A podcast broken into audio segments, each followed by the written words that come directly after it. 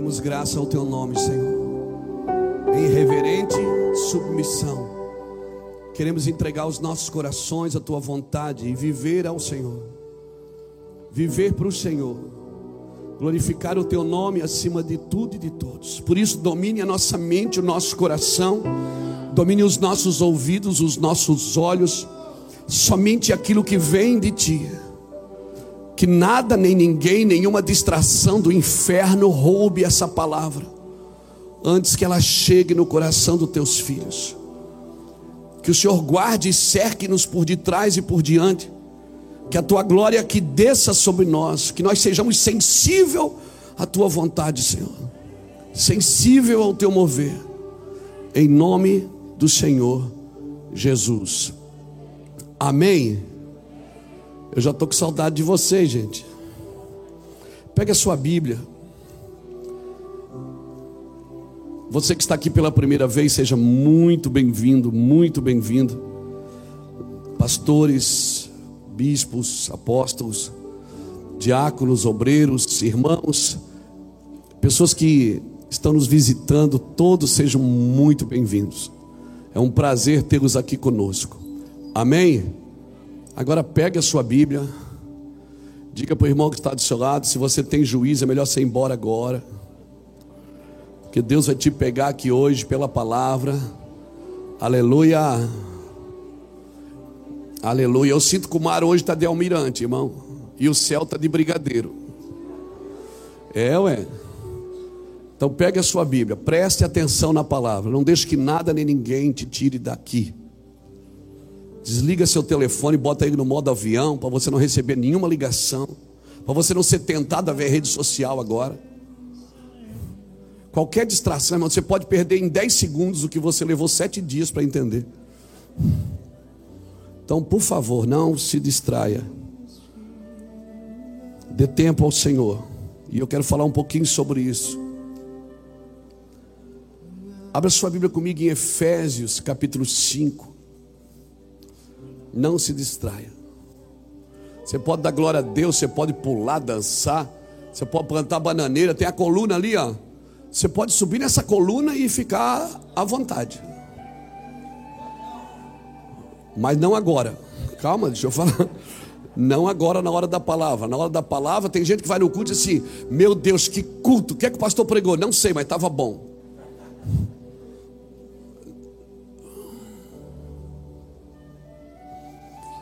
Depois nós vamos dar uma chapada, amém? Hoje já tinha umas crianças aqui perguntando: que horas que é a dancinha, pastor? Que horas que é a dancinha? As crianças estão motivadas, elas estão mais chapadas que vocês, hein? Você pode plantar bananeira, pode dar glória a Deus, mas não agora. Nem profetizar você pode agora na hora da palavra. Ela é a profecia. Ah, mas se o pregador tiver desviado, depois Deus trata com ele. Fica tranquilo. Hora da palavra é hora de você ouvir. A fé não vem pelo ler, vem pelo ouvir. Então ouça. Efésios capítulo 5. Já fiquei feliz que o pastor Davi abriu o culto com Efésios. Irmão, Efésios é Efésios, não, não é? Assim como Colossenses é Colossenses, né? Glória a Deus, que profundo isso. Ei, Chico, é profundo demais. Glória a Deus. Efésios capítulo 5, é verdade, eu sinto um.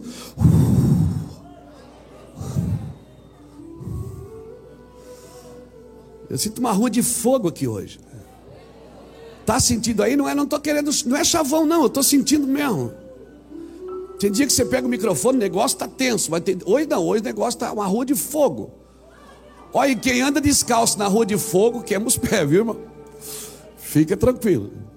Efésios capítulo 5, versículos 15.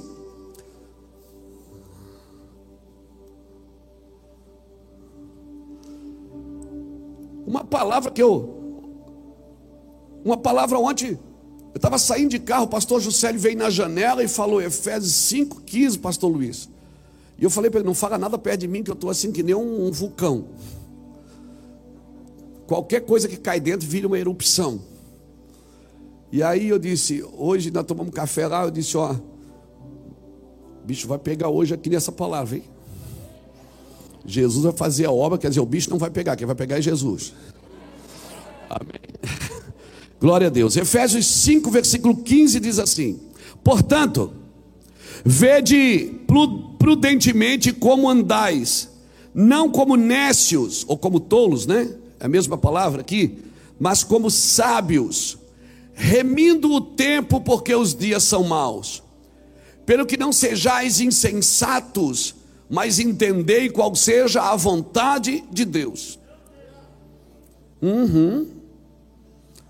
E não vos embriagueis com vinho em que há devassidão, mas enchei-vos do espírito. Falando entre vós com salmos e hinos e cânticos espirituais, cantando e salmodiando ao Senhor no vosso coração. Dando sempre graças por tudo a nosso Deus e Pai, em nome de nosso Senhor Jesus Cristo Amém e amém. Obrigado, Senhor, pela tua palavra. Irmãos, nós estamos entrando no sexto dia dessa primícia. Isso é feito aqui a todos os anos. Nós estamos completando nesse ano 20 anos de casa. E para nós, não se trata de um aniversário de uma igreja, simplesmente. Não. Se trata de uma ideia, de uma visão que foi o Senhor colocou em nossos corações que quando a gente fazia reunião e para falar dessa visão que tocaria o mundo sobre paternidade, reino de Deus, corpo de Cristo, governo do Espírito Santo, cinco ministérios. Lá atrás a gente falava disso. Paternidade, corpo, governo, cinco ministérios. Era só uma coisa escrita num papel.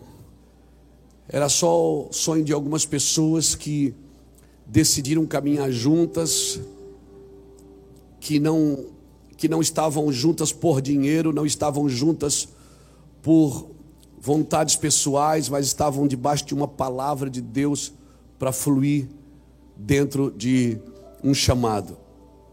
E 20 anos se passam, a gente começa a analisar hoje, eu fico pensando muitas coisas, não é? E uma delas é gratidão. Meu coração está grato ao Senhor por tudo que o Senhor tem feito nesses 20 anos. E esse texto ele veio muito a calhar nesses dias, porque Paulo está dizendo: olha, portanto, vede prudentemente como vocês andam. E ele nos admoesta a não ser tolos, ele diz: sejam sábios, remindo o tempo. A distância de um tolo e de um sábio está no que ele está gastando o seu tempo. A distância de um tolo e de um sábio significa o que ele está gastando no, nos seus dias, com o que ele gasta os seus dias. Isso vai te fazer você um tolo ou um sábio nos próximos anos. Talvez hoje você não enxerga isso, mas lá na frente você vai ver se realmente você remiu o tempo ou você só perdeu tempo?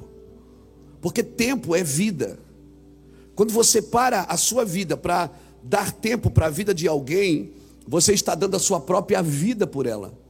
Porque tempo é vida. Quando você trabalha e você é empregado de alguém, você está dando trabalho para aquele lugar, você recebe um salário. Por que, que você recebe? Porque você está dando o seu tempo, e o seu tempo é a sua vida. Aquele tempo nunca mais você terá ele de volta tempo é vida. Então Paulo ele nos admoesta dizendo: Não sejais tolos, mas sábios, remindo o tempo, porque os dias são maus. Remir o tempo é santificar o tempo. É trazer sentido para o tempo. Ou você não tem outra, não tem meio termo, irmão. Ou você vai remir o tempo, ou você vai perder tempo. Então hoje nós vivemos numa sociedade nós fazemos parte dela, que passa pelo menos é, 60%, 70% do seu dia em redes sociais. E às vezes estão trabalhando. Glória a Deus por isso, é muito prático. Hoje a gente consegue fazer muitas coisas pelas redes sociais, tocar pessoas, aconselhar pessoas. Hoje eu conversei com pessoas em várias partes do mundo por redes sociais. Mas eu também posso usar esse lugar para perder tempo, para ver só como que está a vida dos outros. Irmão, falar do pecado dos outros não santifica os seus. Falar da vida dos outros não santifica a sua vida. Então o Senhor está nos convidando para algo individual, vai remir o tempo. Quem sabe muitos de nós vamos perder, estamos perdendo tempo com muita coisa, e os dias estão passando. Então eu quero pedir que, como aquele salmo diz, Senhor, ensina-nos a, a contar os nossos dias, para que a gente alcance coração sábio. Eu preciso capitalizar, não, eu preciso é contabilizar, eu preciso ver no que eu estou gastando tempo. Amém? Porque às vezes você vai ver muitas pessoas que não prestam atenção na sua vida, não estão remindo o seu tempo, ainda querem tirar o tempo dos outros. Por isso que Jesus, ele curou os enfermos, pastor José, mas ele não parou na doença de ninguém. Jesus, ele visitou os doentes, mas não parou na doença de ninguém. Jesus alimentou pessoas que estavam em necessidade, mas não parou na necessidade de ninguém. Jesus, ele parou no sofrimento das pessoas e as serviu, mas ele não parou no sofrimento de ninguém. Ou seja, Jesus nunca permitiu que é, a desorganização das pessoas desorganizasse aquilo que ele estava por fazer. Porque ele estava, ele estava sucinto, focado na cruz. Jesus estava indo para Jerusalém. Se você ler Lucas capítulo 9, versículos 51 ao 59, você vai ver um dia que Jesus, ele era necessário passar por Samaria, ele ia passar por Samaria, né? Estava passando por Samaria. Ele mandou os discípulos na frente. Esse é o problema. Às vezes a igreja vai na frente de Jesus e ela quer agendar o que Jesus deve fazer. Aí chegou João, chegou em Samaria. A Bíblia diz que eles não quiseram receber Jesus, essa história conta em Lucas capítulo 9, versículos 51 a 59. A Bíblia diz que eles não quiseram receber Jesus, porque havia uma intrépida resolução na sua face de quem estava indo para Jerusalém. Você olhava para Jesus, você via cruz. E eles sabiam que Jesus tinha uma intrépida resolução, ou seja, ele estava decidido a ir para Jerusalém. E aí os discípulos passaram por Samaria, eles não quiseram receber Jesus em Samaria. E aí João ficou muito bravo, o apóstolo do amor, ficou muito bravo e disse assim para Jesus: O senhor quer que eu ore aqui e mando fogo? E destrua esses crentes que não quiseram receber o Senhor? Jesus disse: Ô João, de que espírito sois? Eu não vim para destruir ninguém, eu vim para salvar a vida do homem. Irmão, Jesus ele tem uma ele tem um propósito.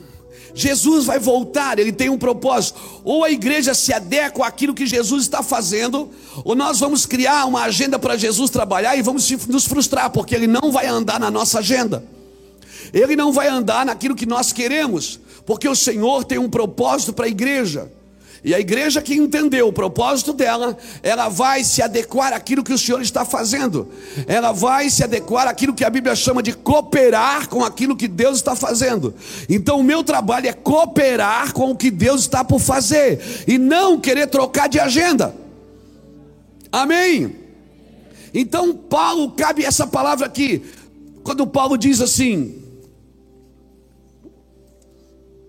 Não seja nécio mas seja sábio, remindo o tempo, porque os dias são maus.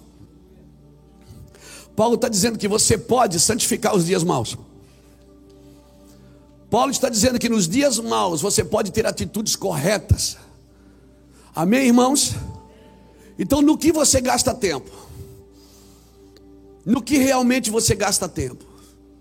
O que toma a sua mente, o que toma o seu coração? Eu não estou dizendo agora que Agora, Jesus, você tem que parar o seu trabalho, ir para casa orar e ficar o dia inteiro em oração, porque agora eu não vou trabalhar mais, né? Há um tempo atrás, há uns anos atrás, eu conversava com um irmão que era patrão e ele tinha um funcionário que era crente. Ele disse, pastor, eu, ele não para, eu vou atrás dele, ele está no banheiro. Aí ele disse que Jesus mandou ele orar. Mas eu não paguei ele para orar, eu estou pagando ele para trabalhar. Irmão, estude a Bíblia, Jesus não orava em horário comercial.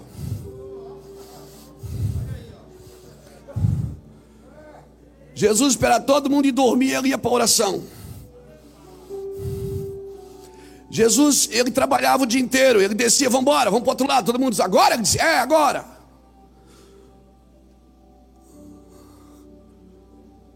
Eu não estou dizendo que você não pode orar.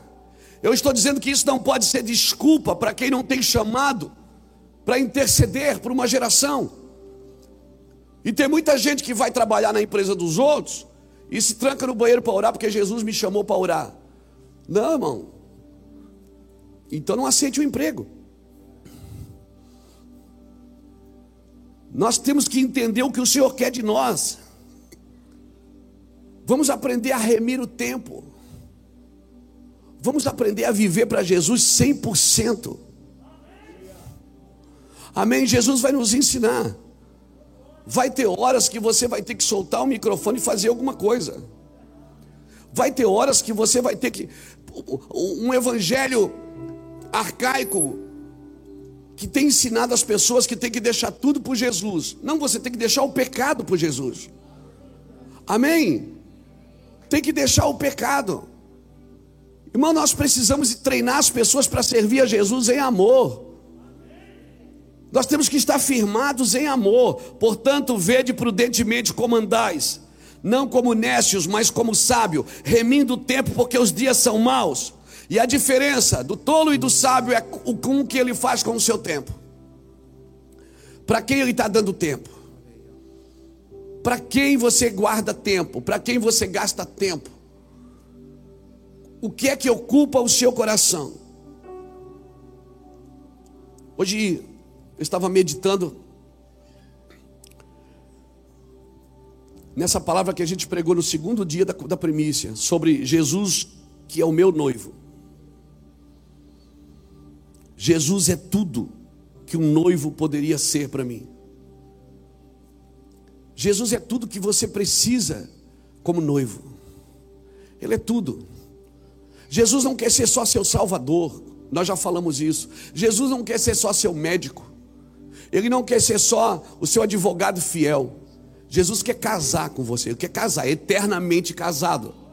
Amém? Ele quer uma aliança eterna com você. Por isso, como ele está disposto a dar para você, se dar para você e para mim 100%, como ele já fez, ele também espera que a gente se dê a ele 100%. Agora, isso não me impede de trabalhar. Isso não me impede de funcionar, isso não me impede de influenciar outras pessoas. Como Ele é tudo em mim, Ele também gostaria que eu fosse tudo nele, por esse motivo, Ele não tolera um amor dividido. Por isso, Jesus não tolera um amor dividido. Mas alguns de nós temos dificuldade de fazer duas coisas, eu não é? Muitos de nós têm dificuldade de fazer duas coisas. Ou a gente trabalha bem, ou a gente ora bem. Quando Jesus me, me chamou, Paulo diz em, Tessa, em é, Tessalonicenses, ele diz: orai sem cessar. Como é que você vai orar sem cessar o dia inteiro, Chico? Se você tem que trabalhar, se você tem esposa, tem filhos, você tem responsabilidades. Mas o Senhor diz que é possível orar sem cessar. É possível viver uma vida de oração constante. Como nós vamos fazer hoje, vamos parar, vai ter vigília amanhã, vamos parar, vamos orar das 10 às 4 da tarde. Hoje só vamos parar para fazer isso. Glória a Deus. Estamos numa convocação. Mas é possível você depois, ah, acabou agora a oração, como é que faz agora? Você continua orando na sua casa sem cessar.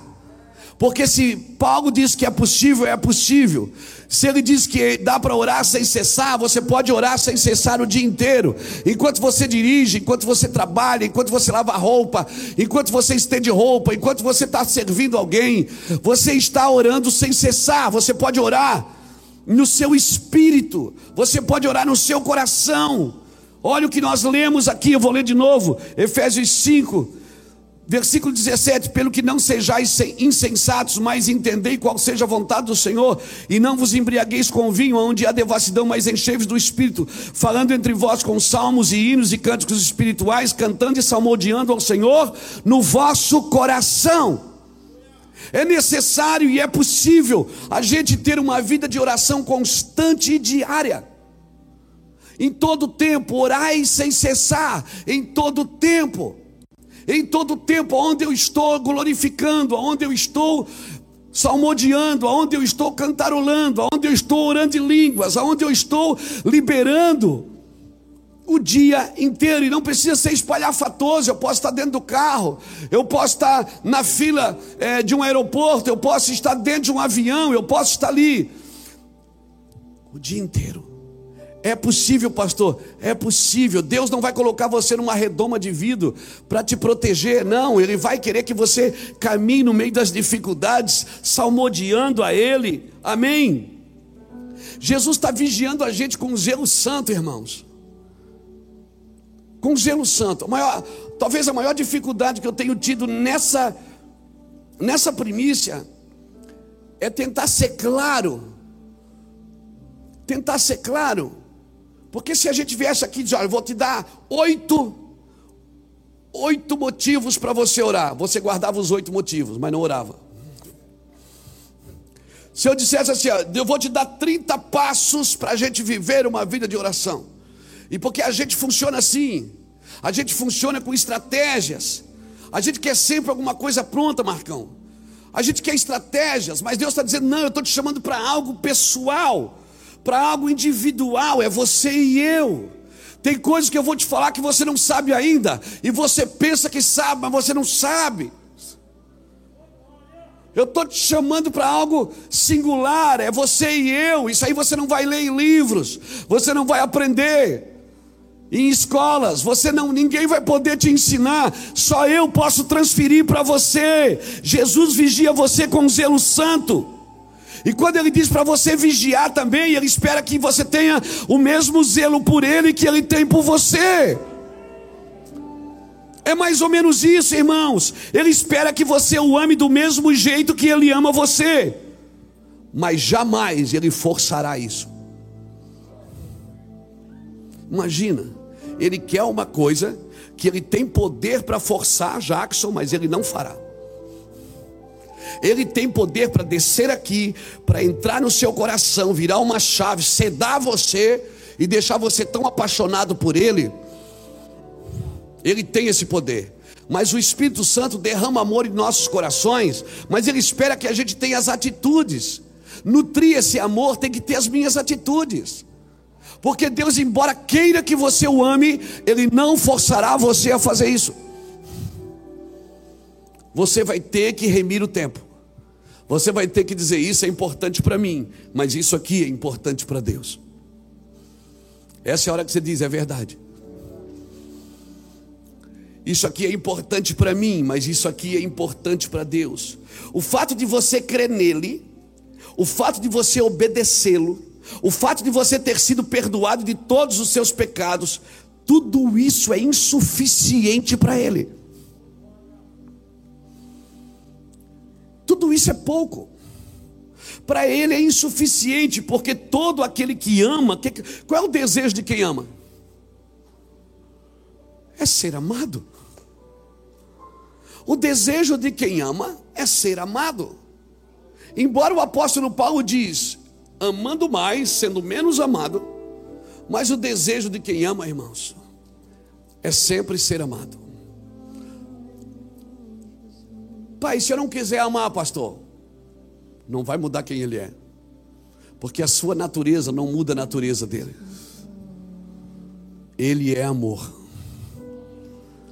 E o Senhor quer nos chamar para um lugar de soltar todas as outras coisas, irmãos. É um desejo que você vai ter, você vai querer isso. Você vai ter vontade de estar ali. Não tem lista de pedido, não tem promessas furadas, não tem nada. Não tá, você não está nem aí para o que ele vai fazer para você ou não ou vai deixar de fazer. Você não está nem, você não está cobrando as suas promessas, você não está cobrando, reivindicando os seus direitos. Você só vai estar ali. E quando esse dia chegar, irmãos, aí nós vamos entender o que realmente é prazer. O que é viver a Deus com prazer, o que é ter prazer na sua presença. Aleluia. Tem coisas que entristecem, tem coisas que entristecem. Pastor, mas eu sou crente eu, eu carrego a minha cruz, eu até canto, levarei eu também minha cruz, até por uma coroa trocar. Mas você quer saber? É melhor que você não o amasse. Que isso, pastor? É. É melhor que eu não o amasse do que eu colocar sobre os meus ombros uma vida de renúncia e de pobreza espiritual, carregando uma cruz religiosa que está firmado na dor e não no amor. Para Deus é muito melhor que eu não o ame do que eu, que eu o ame por motivos errados. É melhor que eu não o ame, é melhor que pelo menos eu assumo. Eu não acredito eu não amo. É melhor eu assumir do que eu colocar uma cruz sobre meu ombro, abrir a minha boca para falar de amor, levantar as minhas mãos para dizer que amo, pular, cantar e dançar, ter atitudes religiosamente corretas, mas ele olhar para mim e dizer assim: as suas intenções comigo são equivocadas. Não tem amor profundo no seu coração por mim. Ele está ensinando. Não tem amor profundo, Luiz. Você não pode me amar porque você quer ter um ministério grande. Você não pode me amar porque você quer ser conhecido na terra. Você não pode me amar porque você quer pregar em grandes lugares. Você não pode me amar porque você quer prosperar. Você não pode me amar porque você quer casar. Você não pode me amar porque você quer crescer na vida. Você tem que me amar pelo único motivo real. Porque eu te amo e você me ama. É só isso. Enquanto, enquanto estiver, Fernanda, intenções humanas desse amor, intenções minhas, não é amor real.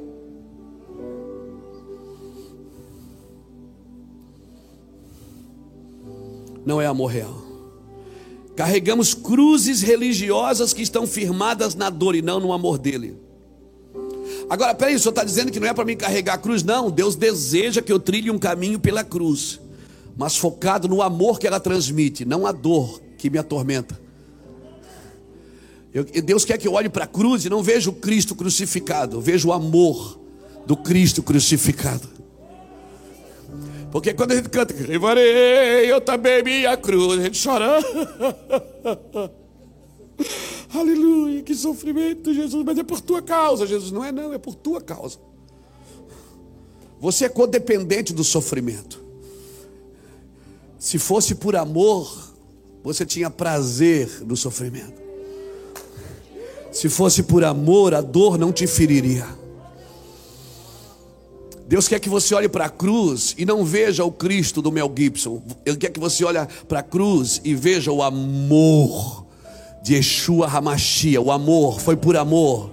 Por isso que ele diz: aquele que não deixar por amor de mim, aquele que não fizer isso por meu nome, não adianta por outra qualquer coisa, não vai, não vai funcionar. Tem que ter a, a, a ideia correta, a ideia original tem que ser por causa dele. Agora, só para saber, não precisa levantar a mão, não. Você está ouvindo essa palavra, está ouvindo uns seis dias como hoje. Quantos de nós já nos pegamos falando palavras de amor, prometendo promessas de amor, soltando coisa, mas sabendo que ali na frente nós ia pegar de volta?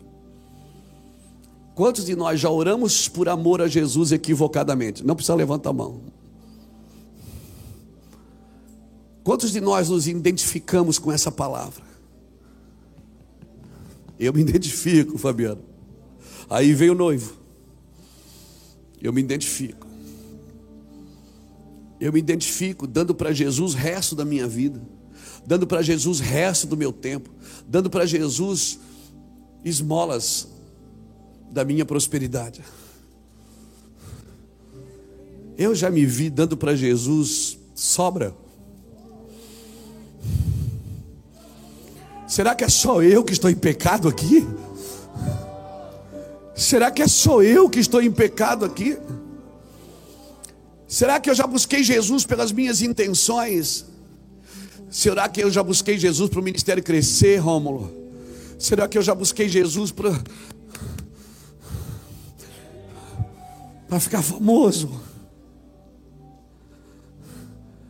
Se tiver outra coisa nesse altar que não seja o amor dele derramado em nossos corações pelo Espírito Santo, nós estamos equivocados. Eu não estou dizendo para você largar a cruz, Ele quer que você segure essa cruz. Não siga o caminho da cruz por motivos pessoais ou por santificação própria, mas por amor a Ele.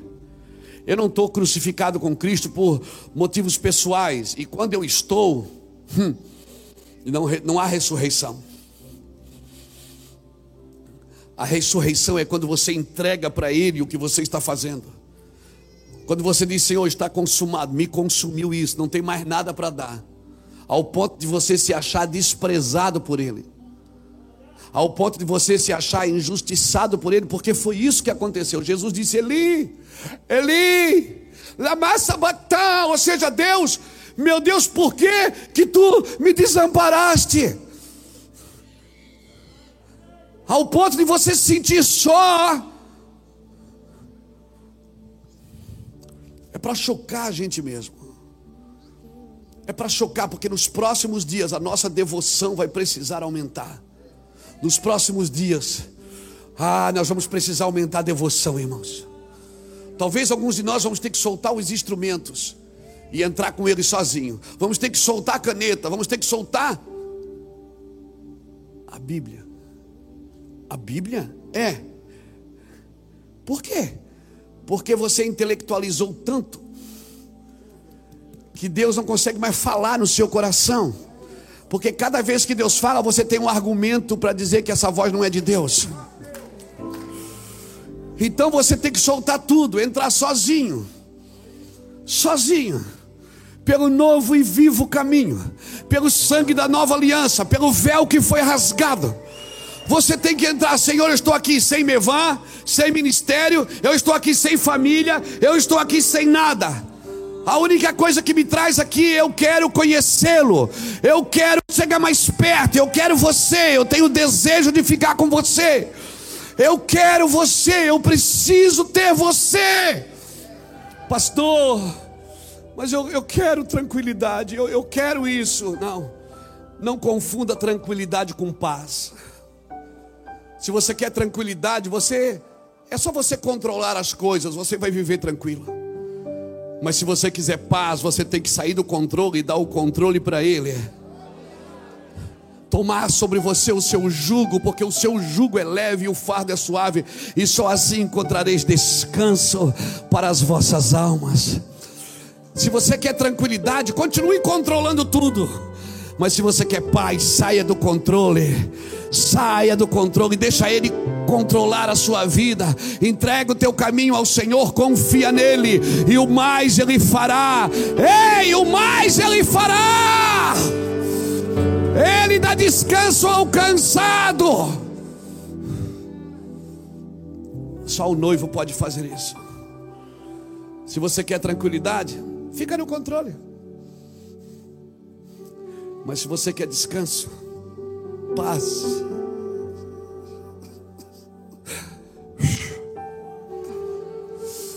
O amor por Jesus deve ser a sua única motivação para viver uma vida marcada. Se você quiser fazer um voto de, de pobreza, mas tem que estar firmado em amor. Se você quiser fazer um voto de renúncia, tem que ser por amor. De desprendimento tem que ser por amor, de obediência tem que ser por amor, de humilhação tem que ser por amor. Tudo tem que ser por amor, desonra, infâmia, afronta pública, tudo tem que ser por amor. Você tem que suportar tudo por amor, não por outro motivo. Então, querido, somente uma dedicação inspirada pelo amor é agradável e aceitável ao Senhor. Ontem o, Lucas, pastor Lucas, líder dos jovens aqui do meu evangelho, ele me disse: Pastor, os jovens estão com vontade de orar, estão me pedindo para fazer vigília. Eu sei que sentimento é esse. Eu sei quem derrama isso no coração. E se preparem, porque isso não é oração obrigatória, isso é uma vontade, é um desejo que o Senhor derrama sobre todos, e aí quem corresponde porque Deus não tem filhos prediletos, Deus tem filhos dedicados. Quem corresponde ao desejo que Ele coloca no coração, é que certamente vai receber dele. Vai receber dele, querida. Somente uma dedicação inspirada pelo amor é agradável e aceitável para Ele. Por qualquer outro motivo seria hipocrisia. Se tudo que você faz não for por amor, qualquer outro motivo pode ser por hipocrisia. Se ele inspirou você a viver na renúncia, se ele inspirou você a viver na humilhação, se ele inspirou você a viver nisso, não tente cobrar isso dos outros que Deus inspirou você para viver. Eu não estou dizendo que você tem que amar porque eu amo. Eu não estou dizendo que você tem que orar porque eu oro. Porque às vezes Deus precisa tratar com você em algumas áreas, você quer que todo mundo carregue a sua cruz. Quem tem que ser tratado nisso é você. É claro que o coletivo vai usufruir da sua conversão. Mas tem que, tem que converter você. Já viu como as pessoas dizem? A igreja precisa se converter. E o cara é a igreja. Ele diz que quem tem que se converter é o coletivo, mas quem tem que se converter é o indivíduo. Porque o, coletivo não será convertido se o indivíduo não for convertido. Nós queremos transferir para o coletivo algo que é a nossa vida que tem que, que converter. Eu não posso andar nos caminhos de Cristo trabalhando pelas minhas próprias causas. Eu não posso trabalhar pelas minhas próprias causas e por muito tempo a igreja, a igreja ensinou do seu púlpito que você tinha que vir porque Deus quer te abençoar. Se você está sem dinheiro, põe um dinheiro nesse envelope porque Deus vai te devolver. Se você está sem emprego, traz a tua carteira, é sempre por você. A busca não é por você, é por causa dele. Porque se chegar no final da minha vida e eu estiver mendigando, então não foi para Ele que eu trabalhei.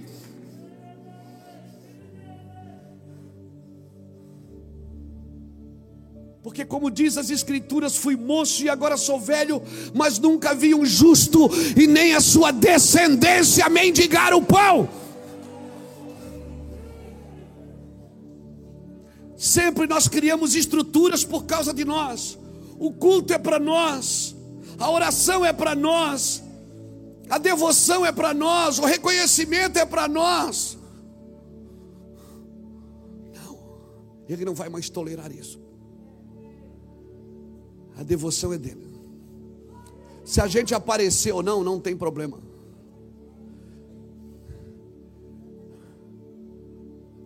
Não se sinta seguro porque as pessoas te aplaudem.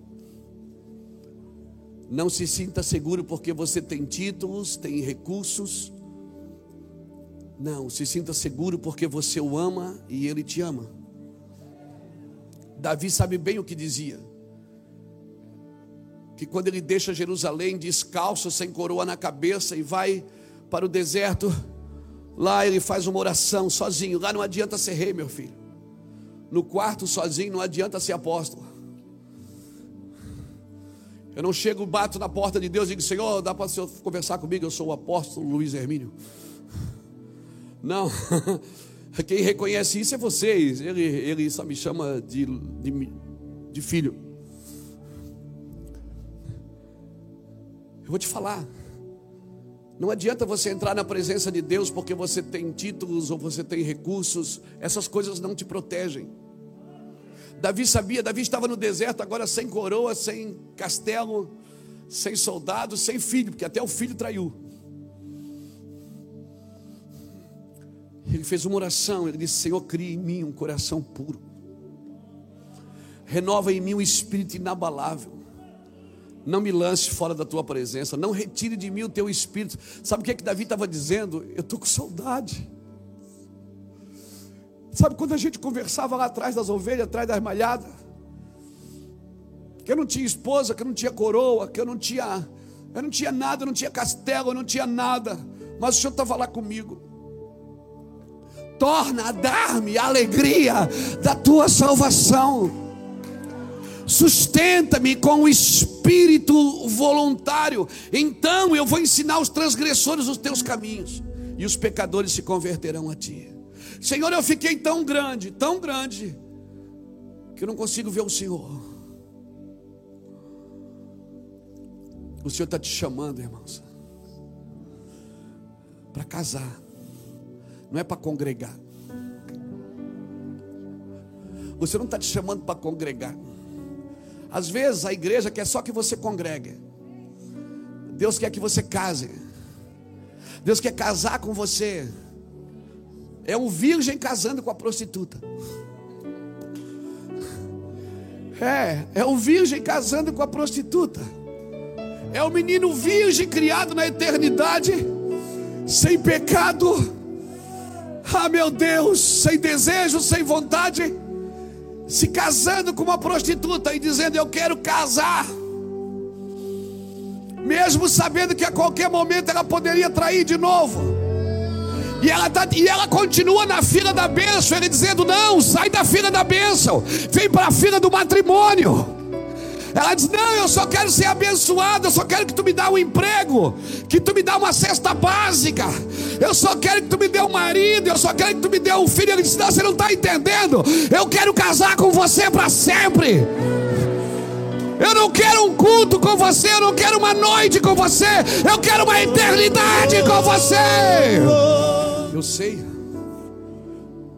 Muita gente está me procurando nessa primícia, conversando, diz, pastor, o que está acontecendo? Eu não sei, eu quero orar, mas parece que eu estou vazio. Eu disse, yes! Você não pode mais orar mais pelas suas intenções. Você não pode orar mais, Kleber, pelas suas vontades. Você tem que orar e perguntar, Senhor, o que é que está afetando o teu coração? Bota dentro de mim que eu quero orar com isso também. Senhor, o que é que afeta o teu coração, Senhor? que, que machuca o teu coração? Bota dentro de mim, porque eu quero, eu quero orar por isso. Eu quero que isso afete o meu sentimento também. O que está magoando? Deus se magoa? Você acha que você serve a um Deus de pedra? Um Deus de pau? Você acha que você serve um Deus de louça? Que não tem sentimentos? Senhor, o que está magoando o Senhor? O que que entristece o Senhor?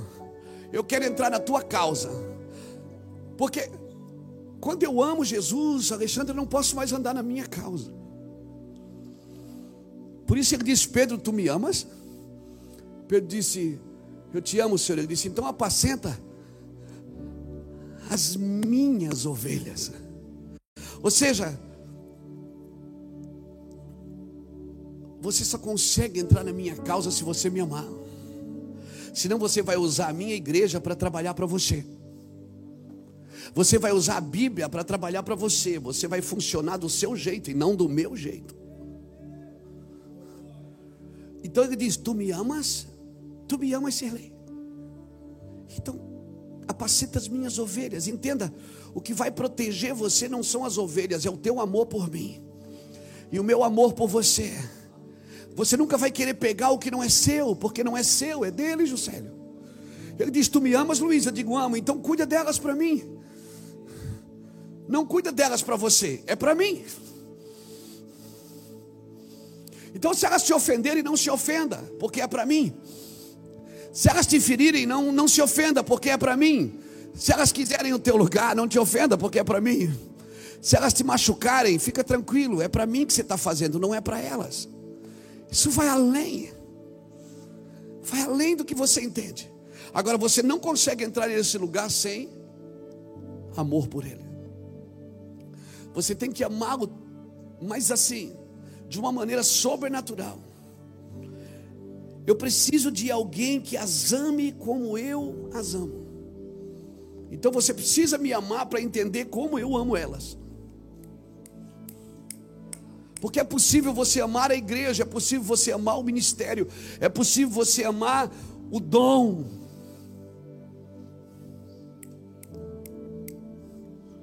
E não amar a Deus. Eu preciso de alguém, Luiz, que as ame como eu os amo. Você não as amará se não me amar primeiro. O amor que você tem por Deus vai proteger o seu serviço. O amor que você tem por Deus vai proteger o seu serviço. Amém? Pessoas podem julgar você pelo serviço, podem julgar você pelo dom, mas nunca vão poder julgar você pelo amor que você tem por Deus, porque ninguém conhece o seu coração.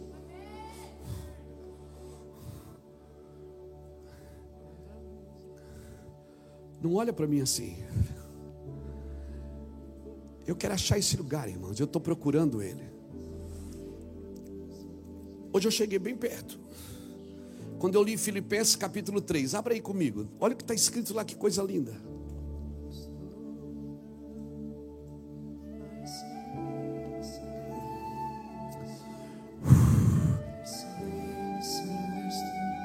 Um balsa de amor está sendo derramado em nós. Está sendo, pastor Everaldo, um bálsamo de amor.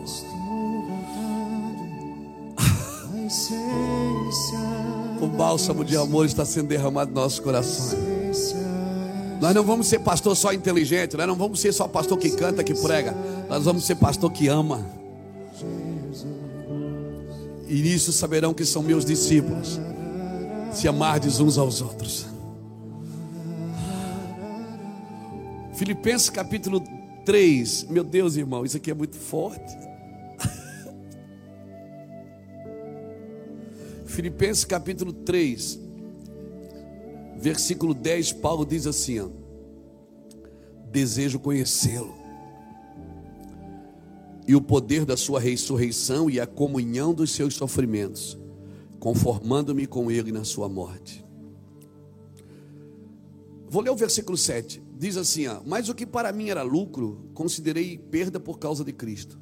E na verdade também tenho por perda todas as coisas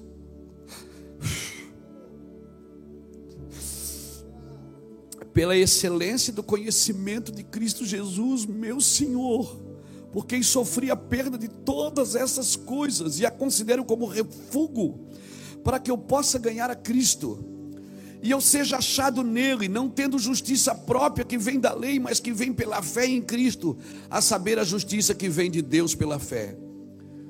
Paulo diz: Eu desejo conhecê-lo, desejo conhecer a comunhão dos seus sofrimentos e o poder da sua ressurreição. Eu desejo conhecê-lo, conformando-me com ele na sua morte. Agora, pasmem, quando Paulo escreve isso, essa foi a penúltima carta, acredita-se, porque a última carta que Paulo escreveu deve ter sido 2 Timóteo, porque ali ele dá tchau. Ali ele está dando tchau, ele está dizendo: combati o bom combate, acabei a carreira e guardei a fé. Então, acredita-se que a última carta que Paulo escreve é 2 Timóteo, acredita-se que essa seja a penúltima. Então, se realmente essa carta é a penúltima, Paulo já tinha estado no terceiro céu, ele já tinha tido visões inefáveis, ele já tinha estado diante de reis, ele já tinha estado diante de sinédrios, ele já tinha andado com gente importante, ele conhecia tudo das escrituras, da Torá. E só tem um desejo no coração dele no final da vida: eu desejo conhecê-lo. Eu quero conhecer a comunhão dos seus sofrimentos e o poder da sua ressurreição. Ou seja, eu quero conhecer o Jesus que viveu como homem sofrendo, porque eu quero também desfrutar do poder da sua ressurreição. Eu quero viver como homem na terra, Luiz Hermínio homem, José homem, Maria homem. Eu quero conhecer essa pessoa como eu quero conhecer Jesus como ser humano que em tudo foi tentado, mas não pecou, disse não para muita coisa, mesmo tendo vontade, que pediu oração para os seus amigos, o Jesus que a Bíblia chama ele de água da vida, mas teve sede, chama ele de pão da vida, mas queria comer. Sim, o Jesus que viveu eternamente e um dia teve que nascer, o Jesus que é eterno, mas um dia teve que morrer. Então é esse Jesus, é esse que eu quero conhecer. O Jesus homem, mas também quero conhecer o poder da sua ressurreição. É a junção do amor e da dor, irmão, porque o amor nunca vem sozinho. Quem ama, sofre. Não separe o sofrimento do amor, porque eles são juntos, é uma junção. E como noiva de Cristo, irmãos, nós precisamos acordar para isso. O meu amor não pode ser denominacional. Você já viu a pessoa, a expressão que a pessoa diz: Você é evangélico? Diz: Não, eu sou católico, mas não sou praticante. É como se isso pudesse ser denominacional.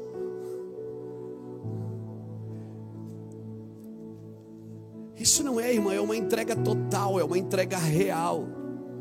A verdadeira noiva de Cristo é aquela que ama como ele ama, que sofre como ele sofreu, que deseja fazer de tudo para amenizar o sofrimento.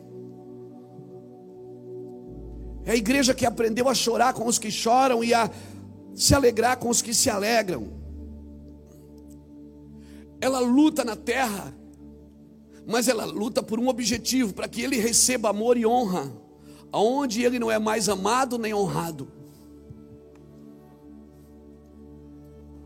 A verdadeira noiva de Cristo, ela se desempenha para que ele receba reverência e reconhecimento, aonde já não tem mais reverência a ele nem reconhecimento a ele. Ela trabalha para gerar arrependimento, aonde as pessoas só argumentam e não se arrependem mais ela ensina os seus mandamentos, aonde os seus mandamentos já não são mais observados. Essa é a verdadeira noiva do Cordeiro. A noiva do Cordeiro, ela só se sente satisfeita quando o noivo é confortado, quando o noivo é reconhecido, quando o noivo é honrado. Ela não ousa tocar nele para tocar, para tirar alguma coisa que não lhe pertence, que ele não tenha dado. Querido, com muito zelo e ardente fervor, ela só é noiva se ela está sendo consumida em amor. Ó, até rimou. Com muito zelo e bastante fervor, ela só é verdadeira noiva se ela está sendo consumida em verdadeiro amor. Paulo diz eu me gastarei e me deixarei gastar. É como uma vela acesa, que ao mesmo tempo que ilumina, vai se gastando. Vai mantendo o lugar iluminado, mas ela mesma está se gastando, se gastando, se gastando. É isso, irmãos. Isso é amor. Não tem a ver com o quanto você vai ganhar, com até quando você vai viver não tem a ver. Não tem a ver com o seu nome, não tem a ver com você, tem a ver com Ele. Só Ele tem esse entendimento e só nele nós entendemos isso. Jesus não se satisfaz, olha, é sério falar disso, mas Jesus não se satisfaz com uma obediência meramente servil. Jesus não se satisfaz com uma obediência meramente servil. Não, não. Ele quer uma noiva rendida, jogada para Ele, apaixonada.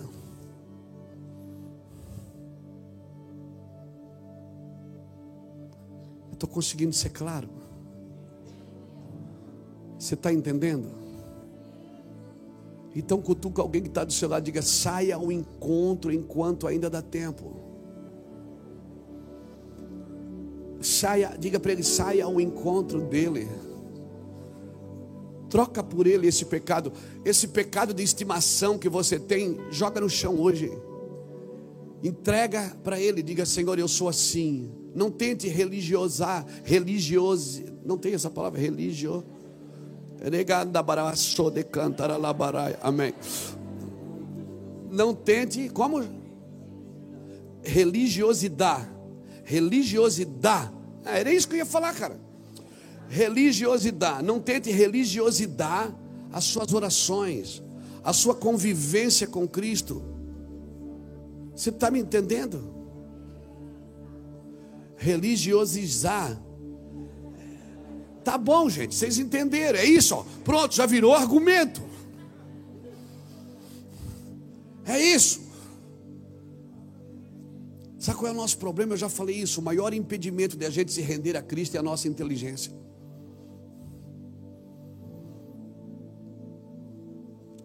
Os gregos buscam sabedoria. Os judeus pedem sinais. Quando nós temos que viver o Cristo crucificado e pregar o Cristo crucificado, que é escândalo, que é loucura, parece que a gente não sabe mais viver o evangelho do escândalo. Porque cada vez que o evangelho causa escândalo, a gente tem tanta reputação para guardar que a gente não consegue mais aceitar uma coisa. Você viu, ele orou, o cara não ressuscitou. Você viu, ele orou, a pessoa não foi curada. Você viu? A gente tem tanta reputação para guardar que a gente não arrisca mais o evangelho do escândalo. A gente tem tudo extremamente organizado, né? Porque se tiver alguém filmando e botar na internet, você vira meme. Já pensou alguém filmando Isaías com as nádegas de fora?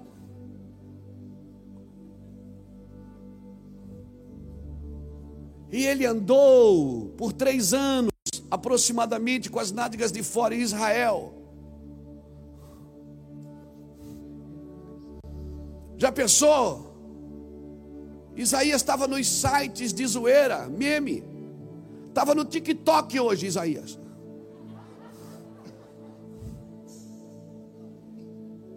Você não. Quando sai alguma coisa, você vai para o processo. Isso é processo, quer processar. Você não se dá mais o direito de ser exposto pelo amor a Cristo, quando é por amor a Cristo.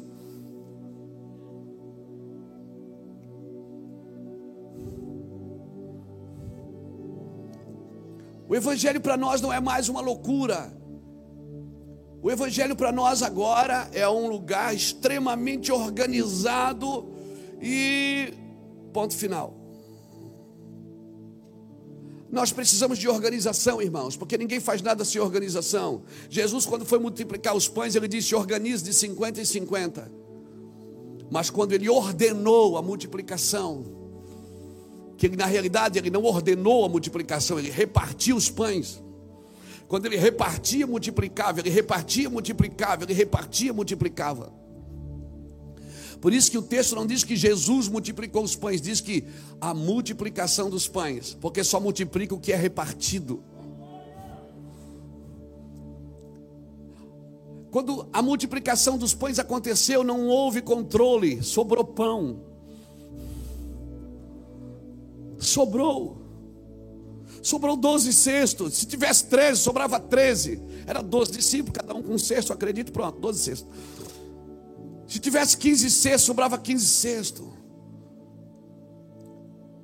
Porque eu preciso me organizar sim, mas eu preciso me organizar para aquilo que está por vir do céu. Porque não é a terra que controla o céu, meu irmão. Então eu vou repetir. Olha para a pessoa que está do seu lado e diga: saia ao seu encontro enquanto dá tempo.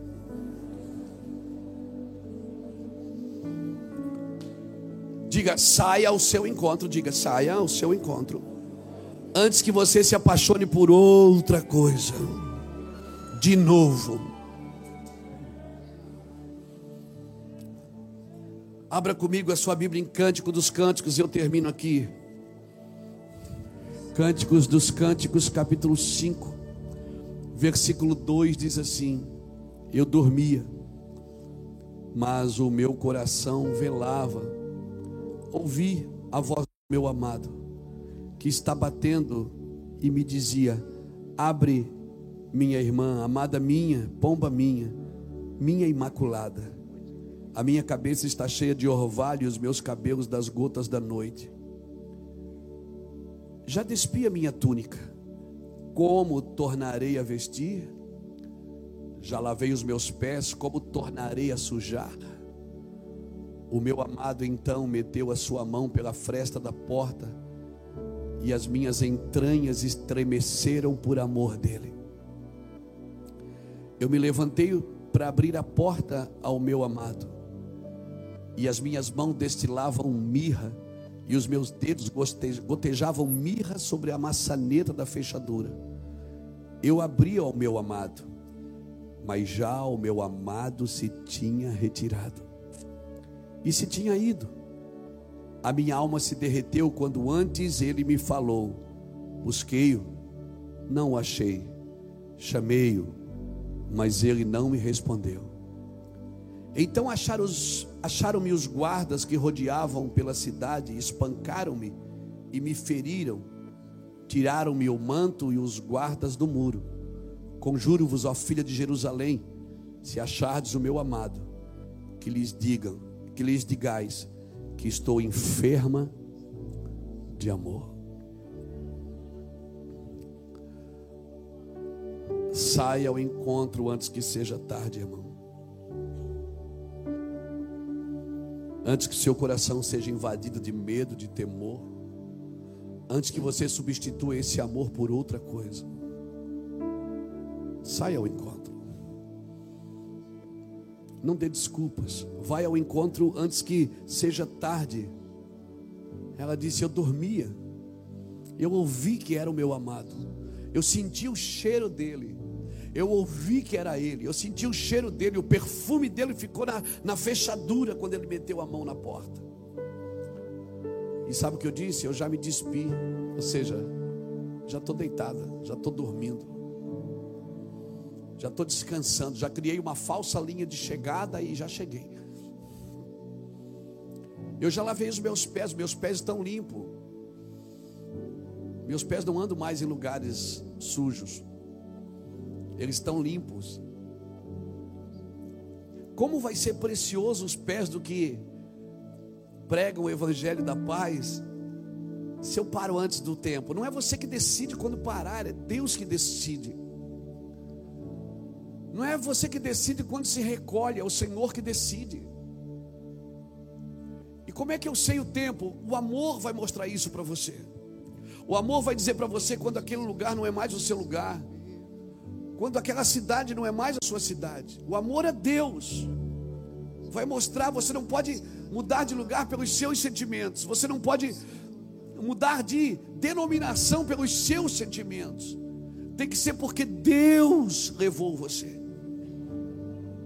Porque isso não tem a ver com você. Eu saí daquela igreja porque eu me feri. Não, não tem a ver com você. Quem sabe você precisava ser ferido para aprender sobre amor.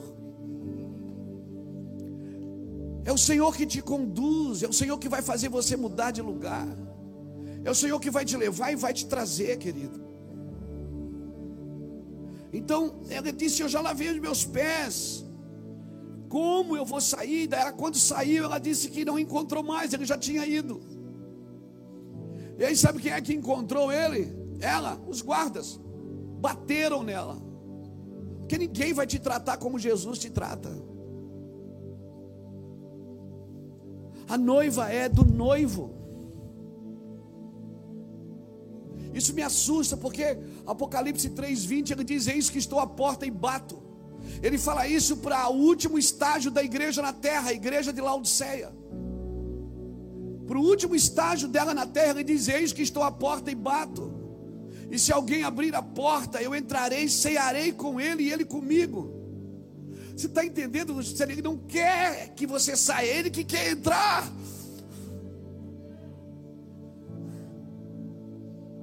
Ele disse: Se você abrir a porta, eu entrarei, cearei com você e você comigo.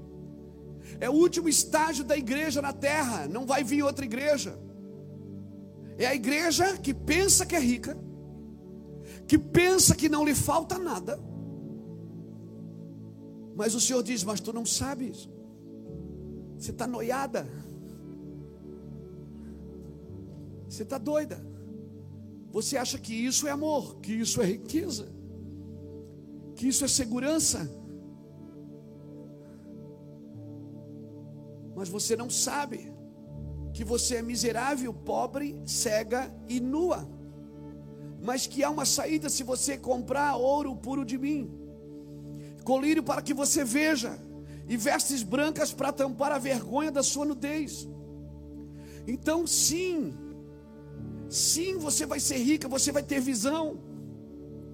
E o que me assusta é porque na igreja anterior de Filadélfia, ele dá uma sentença para a igreja de Filadélfia, ele diz: Conheço as tuas obras, sei que tu tens pouca força, mas contudo guardaste o meu nome e não negaste a minha palavra. Por isso, diante de ti eu pus uma porta aberta que ninguém. Ele disse o que? Quem é que pode fechar? Ninguém pode fechar.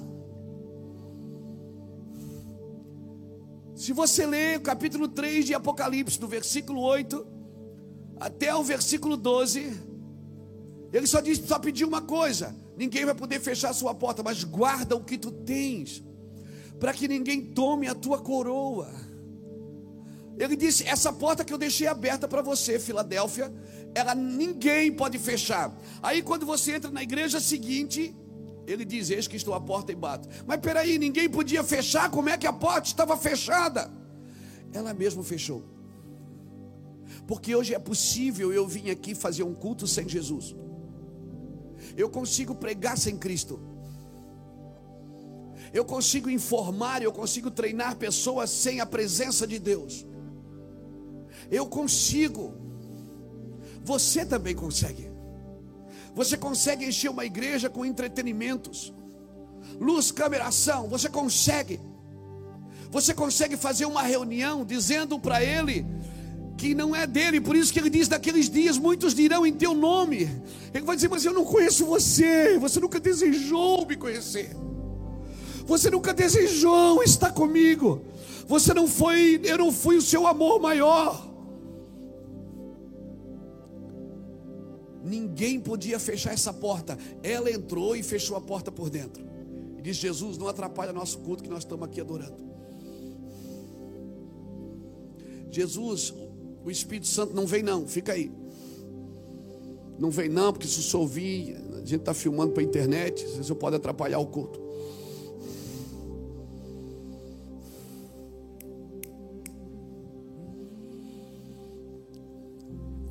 E o Senhor está dizendo assim: ó, chega de cerimônia.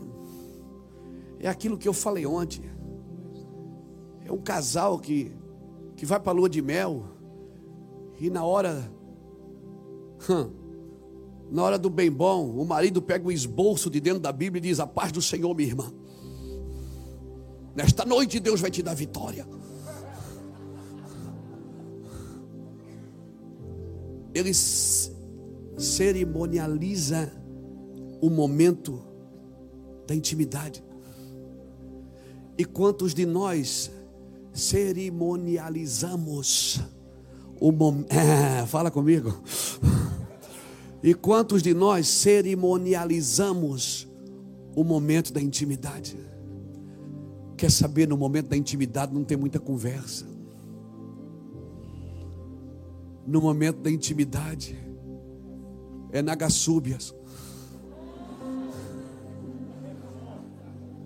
É de canta lavacia. É verdade, mas eu me refiro a Cristo e à igreja. Grande é esse mistério. Mas eu me refiro a Cristo e à igreja. Enquanto você vier por esses corredores, com um monte de pedidos na mão, parece que vai fazer compras. Com o carrinho, com a cestinha, para buscar a sua vitória. Você nunca vai entender o que eu estou falando aqui. Essa não é a sua igreja você não vai entender o que eu estou tentando transferir para você. Enquanto você achar que o culto é seu, que a música não está boa, que esse baterista está batendo muito forte, que aquele cara lá está fazendo muito barulho, que o outro. Você não entendeu. Você está muito ligado se você está gostando ou não.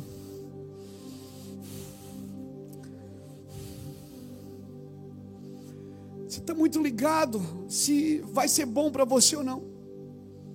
Não estamos mortos o suficiente, meus irmãos. Então, vamos aprender a remir o nosso tempo. Puxa eu vou para lá. Eu vou ficar duas horas, três horas. Eu vou esquecer de mim. Eu vou esquecer que eu tenho rede social. Eu vou esquecer que eu tenho. Eu vou ficar aqui. Eu vou. É só eu e você, Jesus. É só nós dois aqui. Nós vamos dar um cheiro. Não tem plateia. E eu não vou fazer alguma coisa para os outros observar. Se eu dançar, pular e cantar, é porque eu quero. Não é porque eu quero que as pessoas vejam que eu sou espiritual, uau, uau.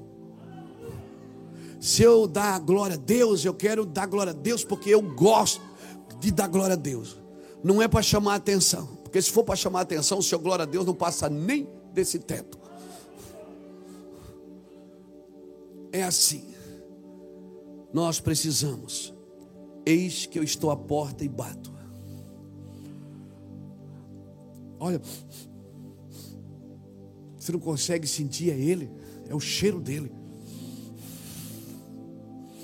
Você não sente a, hum, a mirra está aqui, ó. Você não, você não, você não se sente, seu coração, a sua alma não estremece. Aqueles dois homens a caminho de Emaús, Jesus entra no meio, eles estão tão cegos que eles não conseguem ver Cristo porque eles querem que alguém resolva o seu problema. E Jesus disse: O que, é que vocês têm, gente? Qual é o problema? Nós estamos com raiva, nós estamos, nós estamos frustrados, porque a gente achava que esse homem é, é ia salvar Israel. Aí Jesus, o que está acontecendo? Eles olham para Jesus e dizem: Onde é que você estava? Que nem você sabe. onde é que ele estava, irmão? Esse é o problema, é você não saber onde Jesus estava quando você mais precisou dele. Jesus entra, não fala nada, fica no meio deles e tal. E aí, de repente, chega na estalagem. Jesus vai conversando com eles. Ah, a gente achava que era ele. Ah, até fomos para lá, até, até fomos no culto. Chegamos lá, o cara morreu. Chegamos lá, o cara morreu na hora da ceia. Pegaram ele lá. E, e, a gente achava que agora vai sair um raio do, vai sair um raio do céu. E, e, e vai sair raio de fogo, né? Que deu o He-Man e não aconteceu nada. A gente está frustrado, a gente gastou tempo, gastou dinheiro, comprou passagem, fomos para lá, chegou lá, não deu nada. É o He-Man. O He-Man que sai água, não é assim? Não, é o Homem-Aranha? Ah, na minha época era o He-Man, irmão. Pelos poderes de Grayskull. Amém, amém. Vocês, vocês são mais novos, vocês não entendem essas coisas. É Ultra Seven? Tu tem cara de quem brincava de Ultra Seven, Jacques. Volta aqui, volta aqui, não perde a unção. É verdade. Os caras frustrados, Jesus entra no meio e diz: O que está acontecendo, gente? Isso é, a gente achava, e eles não acordam. Eles não abrem os olhos. Até que quando chega numa estalagem, quando ele parte o pão, abriram-se os olhos, mas quando abriu já era tarde.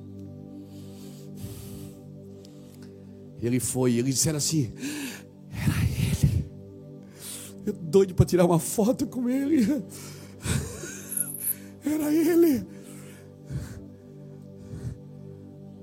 Aí um diz para o outro: Você viu como nosso coração queimava?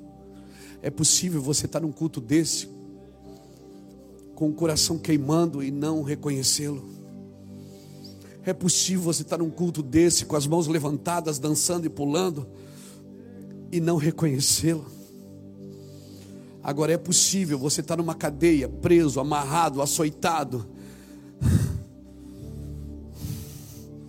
É possível você estar sentado na cinza com um caco de telha na mão, se coçando e dizendo: Só o meu redentor vive. Porque não é os ambientes que fazem você reconhecer se ele está ali ou não. É o seu coração que abriu para ele e ele entrou. Ele quer entrar no seu coração. Abra a porta, irmão, e deixa ele entrar. Jesus está aqui. Nós estamos seis dias falando a mesma coisa. Ele está aqui, Josi. Jesus está aqui. Eu sei que Ele está aqui. Como é que você sabe, Luiz? Eu sinto no meu coração. Eu sinto o cheiro dele. Aleluia. Como é que faz para sentir? Não troque esse cheiro por mais nada. Não troque essa presença por mais nada. Feche seus olhos um minuto, por favor. Eu oro por um batismo, por um batismo da Sua presença nesse lugar. Ora mandaralaba chore cantaralabara. Só feche seus olhos. Só feche seus olhos e receba.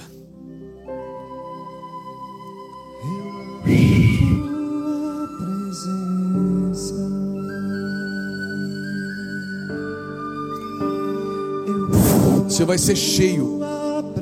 Suporte aí, você vai ser cheio. Suporte. Receba a graça de Deus. Receba, receba. Dá vazão, dá lado. Deixa o escândalo da cruz pegar, pegar você por dentro.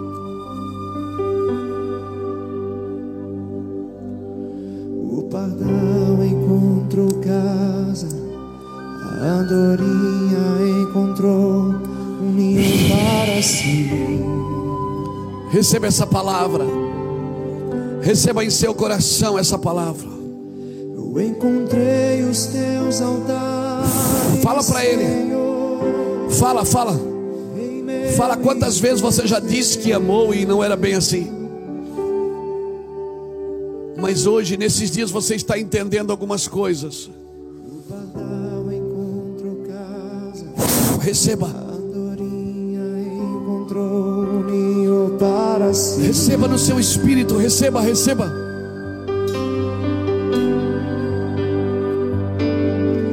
Eu encontrei os teus altares, Senhor, Rei meu e Deus meu.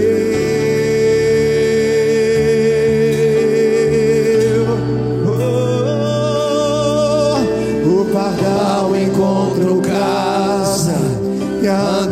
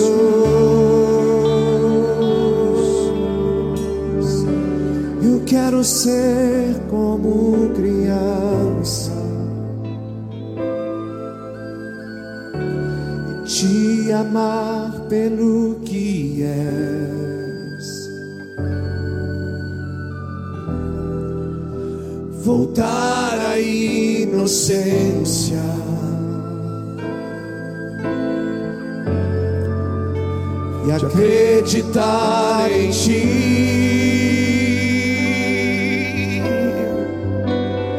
Mas às vezes sou levado pela vontade de crescer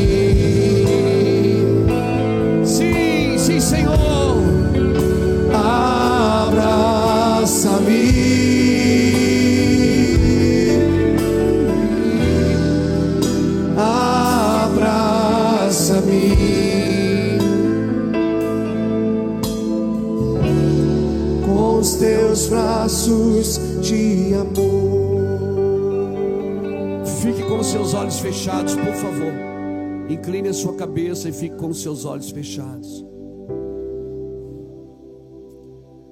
Eu quero orar por você. Você que seu coração está carregado de desejos suicidas. Eu quero orar por você. Você que este final de ano, esse início de ano, entrou tanta angústia no seu coração, tanto medo, tanta tristeza que você não tem mais desejo de viver. Eu quero orar por você, você está aqui. Você não tem mais vontade de viver. Eu sei que você está aqui. E não é só uma pessoa, não, são muitas pessoas. Você que está em casa nos acompanhando, recebe aí também. Eu não sei se você terá coragem de vir aqui na frente, mas não precisa se você não quiser. Mas nós precisamos orar por você. Você não tem mais nenhum tipo de sentimento, nem de derrota, nem de vitória. Você está oco. Eu não diria nem vazio, você está oco. E eu quero orar por você agora. Você quer morrer. Satanás quer matar você. Mas Deus está te esvaziando porque Ele tem muitas coisas para encher o seu coração. Tem um lugar aqui na frente desse tapete para você.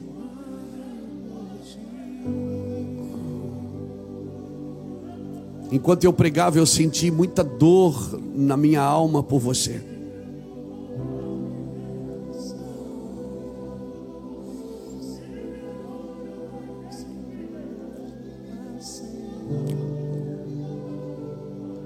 Jesus ouviu o teu clamor e esse ano vai ser um ano de, diferente para você.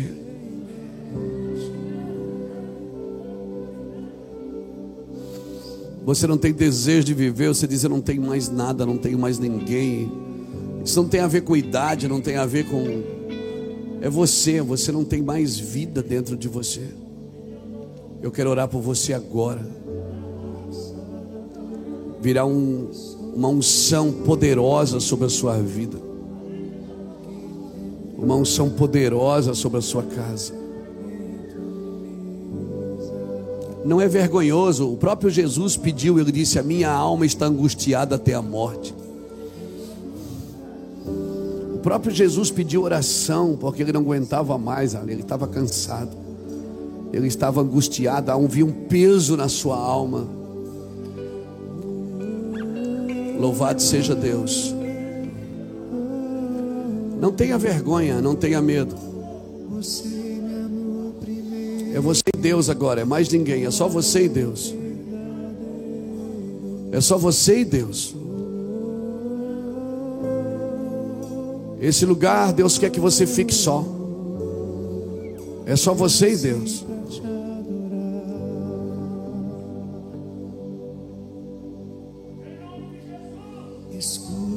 Às vezes sentimos coisas que não tem a ver com a gente, tem a ver com os outros, tem a ver com as pessoas, com, com, a, com o que Deus deu para a gente cuidar, tem a ver com o lugar que nós estamos. Tem muitos sentimentos que tem, nós temos vontade, muitas vezes não tem a ver conosco. Isso, só venha. Nós vamos ceiar já, mas nós precisamos orar por você. Não tenha vergonha, não tenha medo. Eu sinto dor. Eu estava pregando e eu senti dor na minha alma por você. Você é sincero com Deus. Você quer Deus. Mas você não consegue se acertar no caminho. Mas hoje o Senhor vai mudar isso na sua vida, na sua casa. Hoje, se ouvires a voz do Senhor, Hoje é agora, é agora, nesse momento. É justamente agora, nesse momento. Rakiava sora mandará labará. Sora la mandará labará bará bará. Me encontro em teu coração, pois você me aceitou para sempre. Tira essas crianças daí de perto, tira. O teu amor Isso. por mim. Tira esse pedestal da câmera também. Surpreendente. Me sinto tão mimado por ti.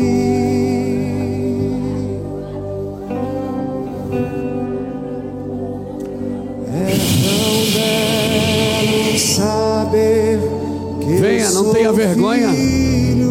Jesus vai curar você aqui agora. Jesus vai curar você. Ah, tem o distanciamento social. Não, fica tranquilo aqui agora. Nós estamos de máscara, estamos com álcool. Você vai passar álcool depois. Fica tranquilo. Nós vamos orar. Nada melhor que escutar voz. Receba cura no seu espírito, na sua alma. Nossa comunhão eterna.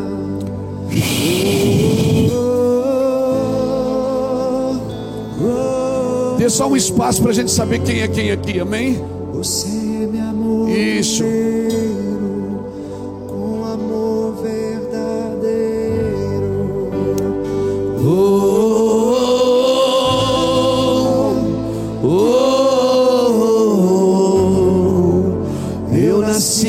para te adorar.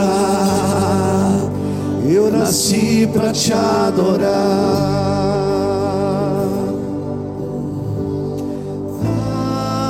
Venha, não tenha medo, não tenha vergonha. Isso, Teu amor não tenha medo, não tenha vergonha. A glória de Deus sobre a sua vida, sobre a sua casa. Não tenha medo, filha, não tenha vergonha. Jesus está curando vocês.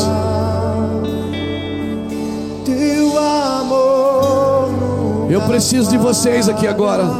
sempre me abraça. Toque-os.